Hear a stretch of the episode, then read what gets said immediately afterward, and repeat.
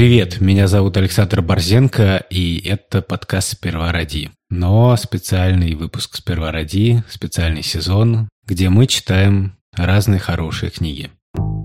Партнер этого эпизода – образовательная платформа «Нитология». В «Нитологии» есть бесплатные курсы, лекции и вебинары. С их помощью можно познакомиться с интересующей вас профессией и самой платформой. А для платных программ у нас есть промокод «Книжки» латиницей. Книжки через Z и H. Он действует до 15 сентября и даст скидку в 45% на образование в нетологии. Ссылка на нетологию, промокод и все детали есть в описании эпизода. И сегодня я хочу прочесть отрывок из книжки, которая называется «Павлин на прогулке». Ее написала Наталья Евдокимова и вышла на издательстве «Абрика Букс». Так что если вы захотите ее полностью потом прочитать, имейте в виду. Тут есть посвящение моим любимым мальчишкам Никите и Вадиму.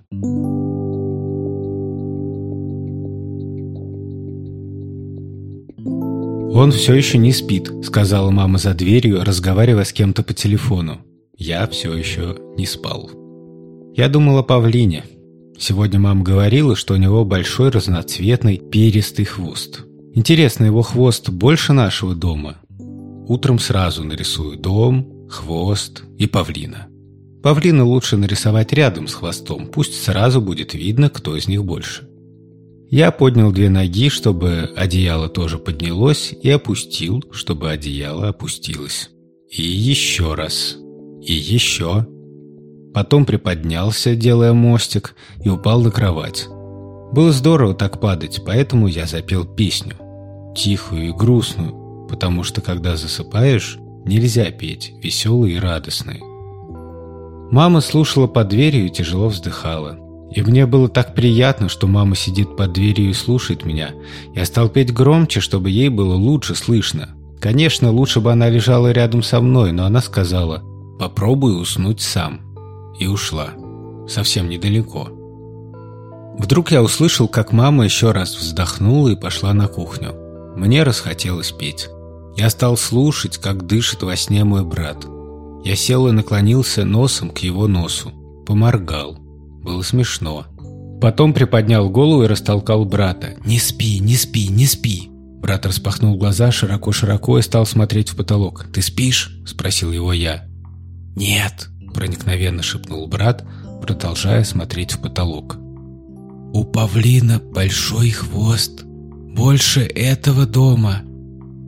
Да, шепнул брат. Его хвост даже больше тебя. Да, шепнул брат. А у людей нет хвоста. Да, шепнул брат. Ты бы хотела, чтобы у тебя был хвост? Нет, шепнул брат, и у него стали скрываться глаза. Я поковырял у него в носу, и он совсем уснул. Утром павлин сидел на кухонном столе. Он переступал с ноги на ногу, клонил голову на бок и смотрел на меня одним веселым птичьим глазом, а другим — на брата. Хвост был длинным и разноцветным. Павлин собрал его в тяжелую метлу, тянувшуюся прямо в коридор. Мама боком вошла на кухню, остановилась и безмолвно смотрела на павлина.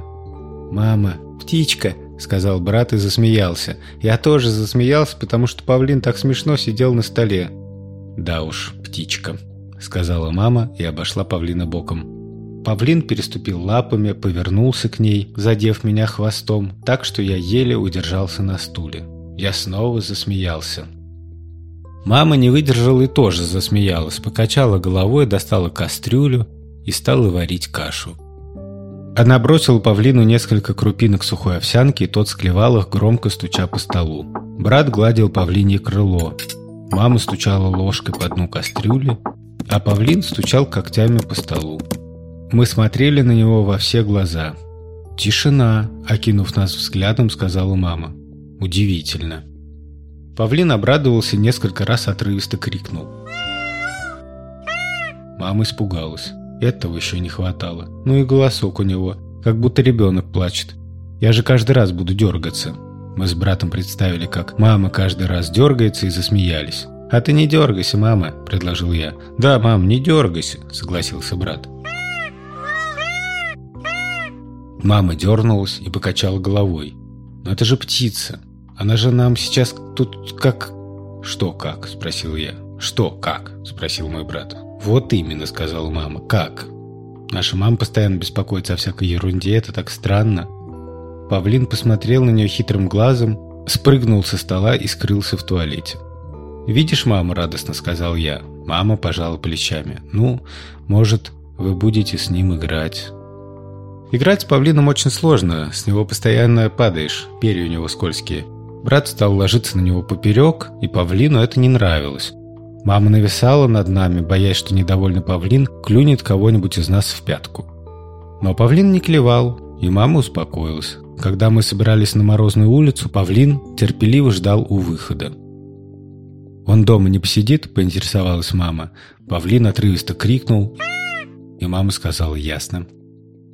А я на всякий случай объяснил ей. «Мама, он не останется дома. Не оставляй его дома, мама». «Мама, пусть он тоже пойдет». Еще я на всякий случай заплакал. И брат тоже. Брат так увлекся, что не мог успокоиться. Павлин подозрительно на него смотрел. Но брату это не помогало. Мама спросила у него, «Ну чего ты ревешь, кабачок?» А он плакал и не мог ответить. Потому что он же не знал, почему плакал. Это я из-за павлина, а он, наверное, из-за чего-то еще. Мама тяжело вздохнула и сказала, «Да пусть идет этот павлин с нами, жалко мне, что ли, я же не против». Но брата это не успокоило. Мне было жарко, поэтому я лег на пол и стал хватать брата за ноги. Тот завизжал, заливаясь слезами, и стукнул меня ботинком в нос. Я заорал и боднул его в колени. Подполз, обхватил его ноги и еще раз боднул. Брат стал стучать кулаком мне по голове, заливаясь слезами и вереща, и мама как рявкнет «Вышли все в коридор!» И открыла дверь. Она шумно дышала носом, грозно смотрела никуда и показывала на выход. Павлин испуганно распушил хвост, сбив брата с ног и выбежал. А вдруг он совсем убежит? Мы с братом стали догонять павлина, а мама закрывала дверь, вздыхая и приговаривая «Неужели?». Я думал, что значит это «неужели?». Наверное, это она про павлина, что он наконец-то распушил хвост. Про что же еще? Вообще иногда взрослые очень противно кричат, куда хуже детей павлинов. И всем этим взрослым надо успокоительное. Мы хотели посмотреть, как он летает. Павлин ведь птица, а птицы летают. Мы гонялись за ним по двору, но он только отходил в сторонку, пропуская нас, и лишь иногда подпрыгивал. «Он умеет, но не хочет», — сказала мама. Умеет, но не хочет. Глупость какая-то. Я сказал маме, что он, наверное, хочет. Но мама снова сказала свое, а я долго не соглашался. Тогда мама сказала, что он хочет, но не умеет. И мне сразу стало все понятно. Мне очень нравится, когда объясняют, как устроена наша природа. Раз павлин летать не мог, мы стали делать так, чтобы летали голуби, которые прохаживались во дворе. Они далеко не улетали, и мы бежали следом, а павлин грустно стоял рядом с мамой. Когда я пробегал мимо, то услышал, как мама говорит павлину. «Как-то надо довести их до магазина». А павлин успокаивал ее.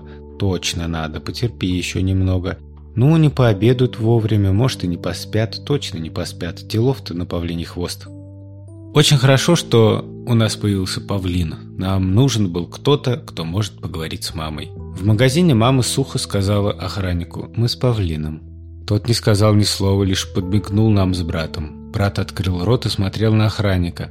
А я подмигивать не стал. И смотреть не стал, потому что стучал железной дверцей, на которой был знак с синей стрелкой. Брат подошел и повис на железке снизу, так, что та прогнулась и перестала стучать.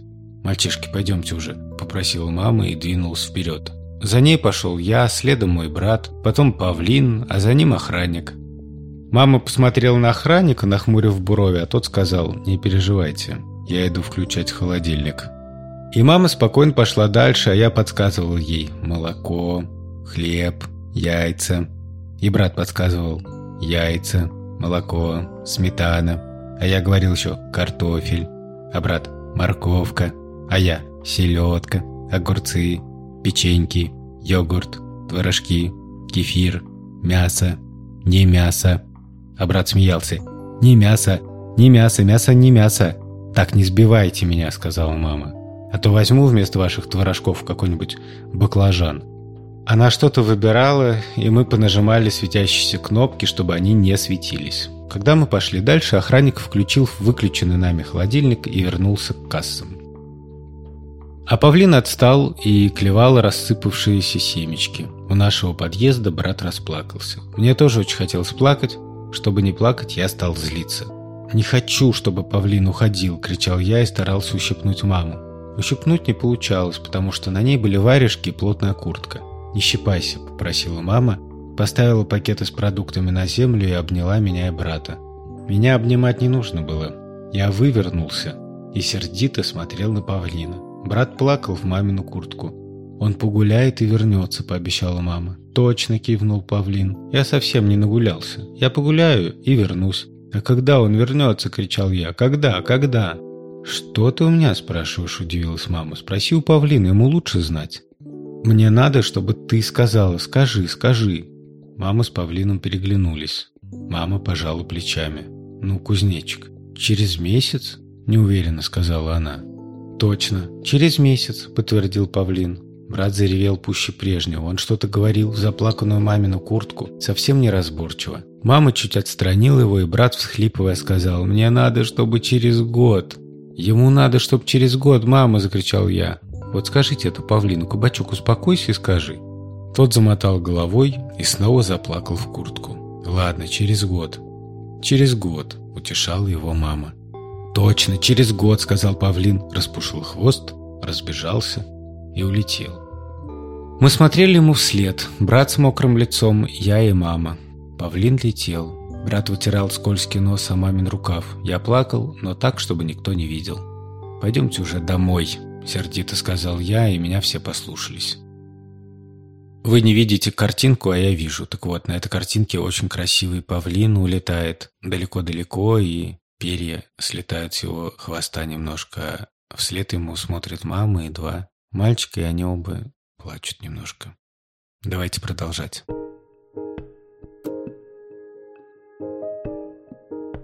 Мама готовила ужин. Я в это время рисовал и показывал маме, как у меня получалось. Брату тоже захотелось порисовать, только ему не нравились те листочки, которые ему давала мама. Они были какие-то не такие. Какие-то не такие, у меня такие же. А почему мама не может дать брату такие листочки, какие он хочет? Я не понимал. «Кабачок, нарисуй мне овечку», — попросила мама. «Я не хочу овечку, я хочу кружочки». «О!» – воскликнула мама, «нарисуй мне кружочки». «Я не могу, у меня нет листочка», – сказал брат и решил заплакать. Мама пожала плечами. Я тоже не понимал, какой листочек он хочет. Поэтому я сказал, «Мама, ну дай ему правильные листочки. Мама». Маме очень мешало то, что она в это время пыталась чистить морковку. Вот если бы она не чистила морковку, то быстро бы разобралась. Но вдруг мама поняла. Она пошла в туалет и оторвала кусок туалетной бумаги. «Такой?» – спросила мама. «Да, такой», – пробубнил брат, выхватил листочек и стал рисовать круги. «Наконец-то», – недовольно сказал я.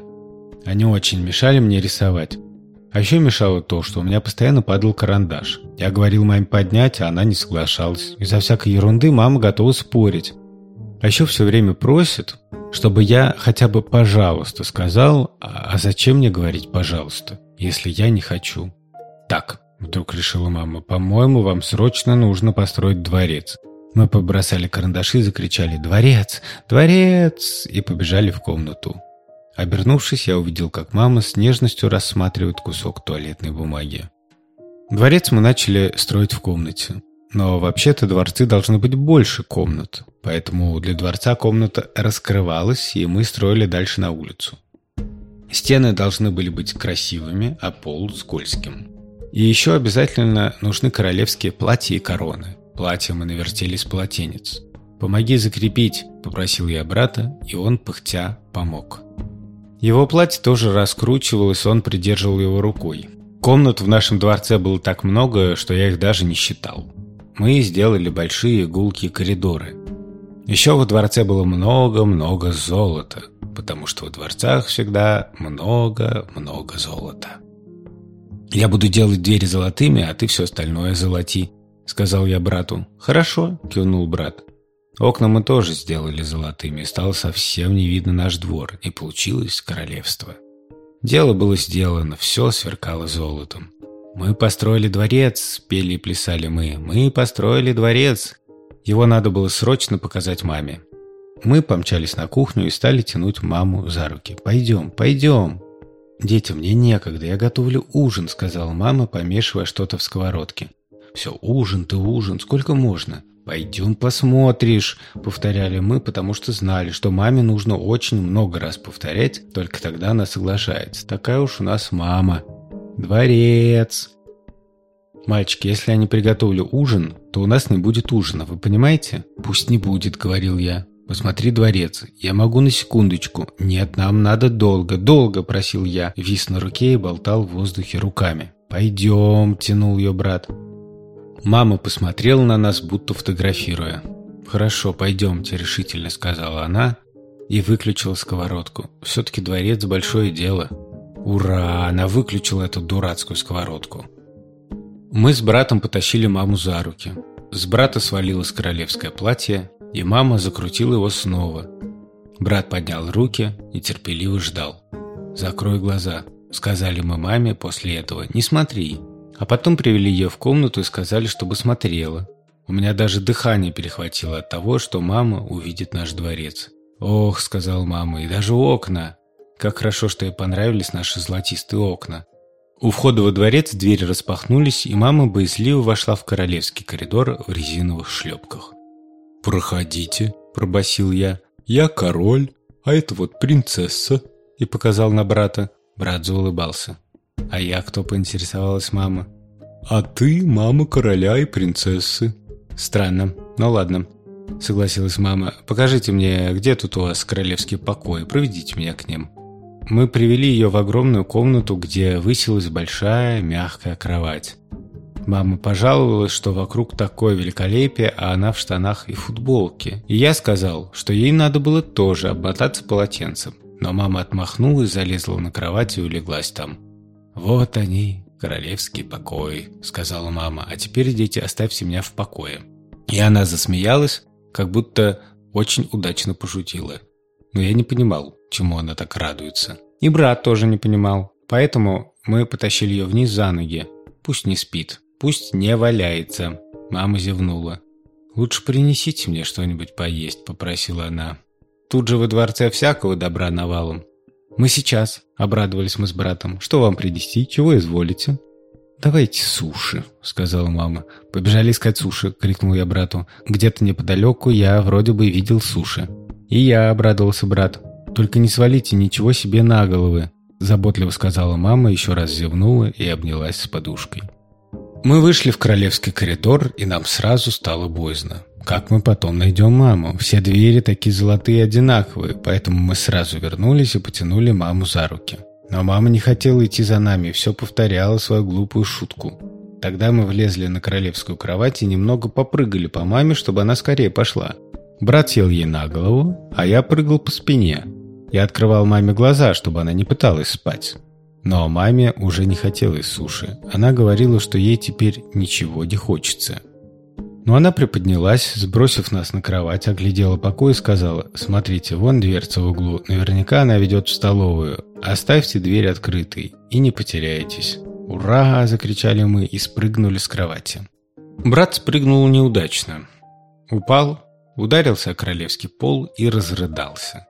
Мама слезла вниз и стала его утешать. Но наконец-то она встала. Когда брат успокоился, мы снова потянули маму за собой. «Я постою у двери», — пообещала мама. «Идите. Где там мой королевский ужин?» За дверью была стена с выдвижными ящичками. Мы открыли один из них, и там действительно оказались суши. «Мама, мы нашли, вот!» «Карамельцы вы мои!» — обрадовалась мама и расцеловала нас в щеки. «Давайте сюда мой приз-сюрприз». «Мы тоже хотим», — сказали мы, когда мама начала есть. «Детям нельзя», — сказала мама с набитым ртом. «Это взрослая еда». «Мы тоже хотим», — не унимались мы. «Мы хотим есть, дай нам еду». Мама стала бурчать об оставленной сковородке и о том, что надо было что-то, а не что-то. Но мы кричали «Не ешь! Не ешь!» Ведь это нечестно, когда мамы едят, а дети голодные. Мама нахмурилась, ушла в столовую и закрыла дверь. «Дайте мне пять минут», — попросила она. «Пять минут — это долго». Мы стали стучать в дверь, но мама не открывала. «Надо постучать чем-то очень тяжелым», — сказал я брату. «Давай», — согласился брат. Но тут мама открыла дверь и впустила нас. «Больше нервов, чем удовольствие», — объяснила она, и мы очень обрадовались. Оказалось, что на выдвижных ящичках написано название блюд. Разных. Открываешь ящичек, а внутри тарелка с нужной едой, только-только приготовленной. Мама стала зачитывать. Там было много чего. Рис, котлеты, гороховый суп, грешневая каша, тушеные овощи. Мама читала название как песню. Это было смешно. «Я буду...» – задумался я. «Я буду макарошки с сосиской». Брат сказал, «Я буду...» э, «Макарошки с сосиской». «Кто бы сомневался», – вздохнула мама. Мы сидели на полу в королевской столовой и ужинали. Мама ужинала в две руки, потому что в одной руке у нее были палочки, которыми она брала суши, а в другой ложка, которой она кормила брата. Тот не хотел есть сам. В золотистое окно светило закатное солнце. Мама дала нам попробовать по маленькому кусочку суши. Мне было хорошо и радостно, и я спросила, а знаешь, что еще может быть во дворце? «Что?» – заинтересовалась мама. Я развел руки в стороны, выпучил глаза и сказал «Сокровища!». И очень даже жаль, что нам пришлось разбирать дворец. Вот такой кусочек. Надеюсь, вам понравилось. Как видите, герой этой книжки вместе с своим братом постоянно придумывают какие-то новые истории, то про павлина, то про дворцы. И уверен, что в следующий раз он придумает еще что-нибудь веселое. Если вы сейчас засыпаете, то я вам желаю спокойной ночи. Если нет, то просто желаю всего хорошего. Для вас сегодня читал Александр Борзенко. Это был специальный выпуск подкаста «Сперва ради», «Сперва ради книжки». Пока.